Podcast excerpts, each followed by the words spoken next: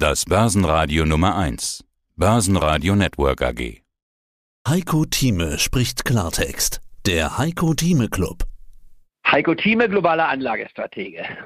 Die Börsen sind nervös. Die Volatilität ist zurück. Endlich. Wir haben schon so oft drüber gesprochen, wann geht wieder was los. Ja, es scheint soweit zu sein. Wir haben China und Evergrande als Thema. Wir haben in dieser Woche die Fed und am Sonntag die Bundestagswahl. Alles Dinge, über die wir heute sprechen wollen, sprechen müssen. Aber beginnen möchte ich mit der Politik in Deutschland. Wir haben ja letzte Woche eine Umfrage gestartet, welchen Wahlausgang die Clubmitglieder erwarten. Wir lassen die jetzt noch laufen bis Sonntagmittag 12 Uhr, würde ich sagen. Bis dahin kann man noch nicht genug aus den Vorabanalysen lesen, um um sich einen Vorteil äh, zu erarbeiten. Geht um ein Stimmungsbild. Es gibt eine Portfolioanalyse mit Ihnen zu gewinnen unter allen Teilnehmern. Ergebnis bis jetzt, das will ich schon mal mitteilen, über 50% erwarten die Ampel, rund 20% erwarten Jamaika als Koalition. Einige haben sich nur zum Wahlsieger geäußert und da sehen wir genauso viele Stimmen für die CDU vorne wie für die SPD vorne, also 50-50. Rot-Rot-Grün übrigens, den angeblichen Sorgenfaktor der Börsen, hat niemand als Wahlausgang vorne. Herr Team der Favorit der Clubmitglieder scheint die Ampel zu sein. In diese Richtung haben Sie sich ja auch schon geäußert hier an dieser Stelle. Die Ampel oder Jamaika, das ist es eben, was man hier sehen muss. Die Frage ist die, wer bestimmt das Wahlergebnis und was auch unsere Umfrage unseren Mitgliedern reflektiert. Und das ist auch der aktuelle Stand aus meiner Sicht im gesamten Land zu sehen. Die Wahl ist zurzeit noch weit offen, und zwar weit offen. Warum? Weil 40 Prozent der Wählerstimmen bisher noch keine Meinung haben. Erstens weiß man nicht, ob sie zur Wahl ohne gehen, diese 40 Prozent. Das sind ja Briefwahlen schon stattgefunden, die haben sich festgelegt.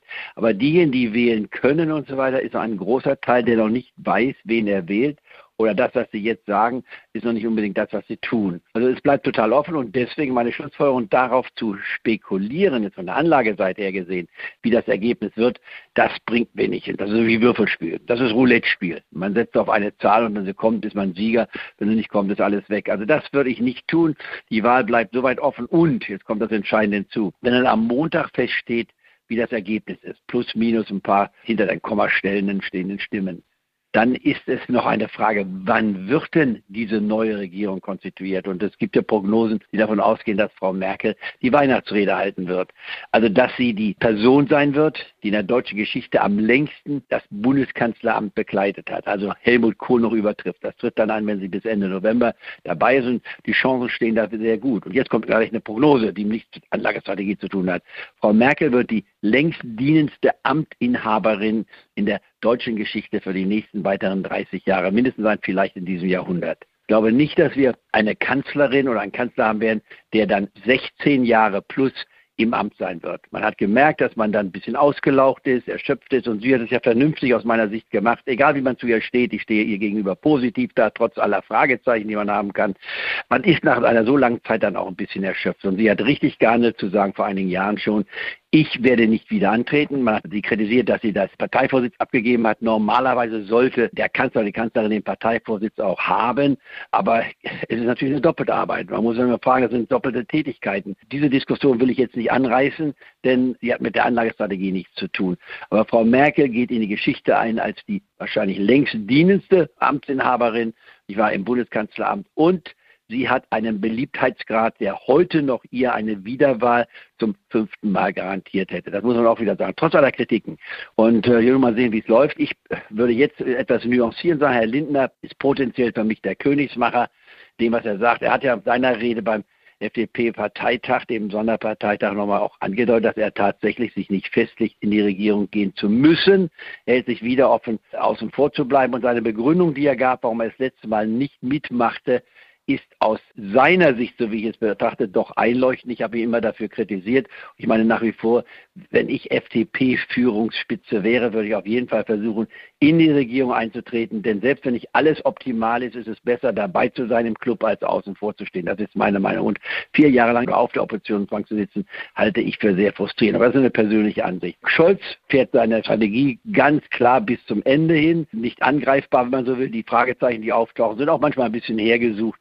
Wir haben mit den Untersuchung im Finanzministerium. Scholz selbst hat sich auch, ist auch seinen Gedächtnislücken, die können natürlich in Frage stellen, bei der Kumm-Situation mit Warburg und so weiter. Aber er verkauft sich gut, wenn man so will. Die Führungsspitze ist nicht sichtbar in der SPD bei der Parteiführung. Die Linken haben gestern für mich in Fahrt aber fair gezeigt, ja, mit denen kann man nicht koalieren. Sie ist zwar natürlich eine legitime Partei, genauso wie die AfD übrigens legitim ist, weil sie im Bundestag sitzt, aber mit diesen beiden Parteien im linken und rechten Flügel könnte man eigentlich kaum regieren. Stichwort 75 Prozent Steuern, ich war für die Spitzenverdiener, ist total unakzeptabel, egal auf welcher Seite man steht. Das zweite ist der Austritt aus der NATO, total unakzeptabel. Und dann zum Schluss vielleicht noch der Austritt aus dem Euro. Also kann man vergessen, genau, und damit ich die AfD auch mit abgebildet. Also beide Parteien für mich unindiskutabel, Leider muss man sagen, gibt es eine Möglichkeit, dass wir Rot-Rot-Grün kriegen könnten, wenn man so will, ist noch nicht ausgeschlossen. Das andere ist ausgeschlossen.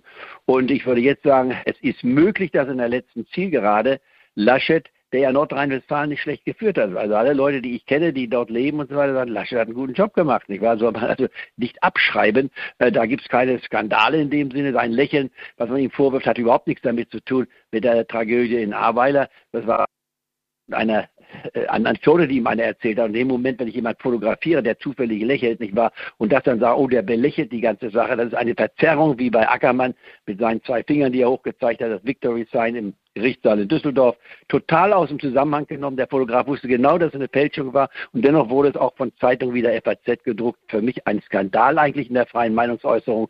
Verfälschung der Realitäten spielt aber auch keine Rolle. Das Entscheidende ist, in der Zielgerade könnte der Abstand zwischen SPD und CDU sich noch verringern, zum Vorteil der CDU. Die SPD könnte die stärkste Partei sein. Hier zitiere ich Lindner was meines Erachtens durchaus, äh, weil ich den Liberalen eigentlich eher zuneige, äh, seit Jahrzehnten bin ich Mitglied gewesen der Partei, aber würde denen mehr sagen, sie vertreten den Mittelstand und damit auch meine Auffassung in äh, vieler Hinsicht wirtschaftlich gesehen. Wenn er sagt, die stärkste Partei ist nicht unbedingt die Partei, die die Regierungsbild, die Regierungsbild ist, werden die Ideen sein, die die Mehrheit dann bestimmen wird. Und das würde durchaus noch die, die Möglichkeit zulassen, dass es eine CDU, Grüne, gelbe Koalition gegen, als wäre Jamaika. Also die ist weit offen und ich würde sagen, wir warten ab bis zum Sonntagmittag und dann nächste Woche werden wir diskutieren, werden wir sehen, wer gewonnen hat und so weiter und dann werden wir die äh, richtigen Antworten in einen Hut tun und dann ohne juristischen Beistand wird dann einfach ein Zettel von unseren Clubmitgliedern gezogen, dann müsst ihr uns vertrauen. Ich hoffe, dieses Vertrauen haben wir bei euch.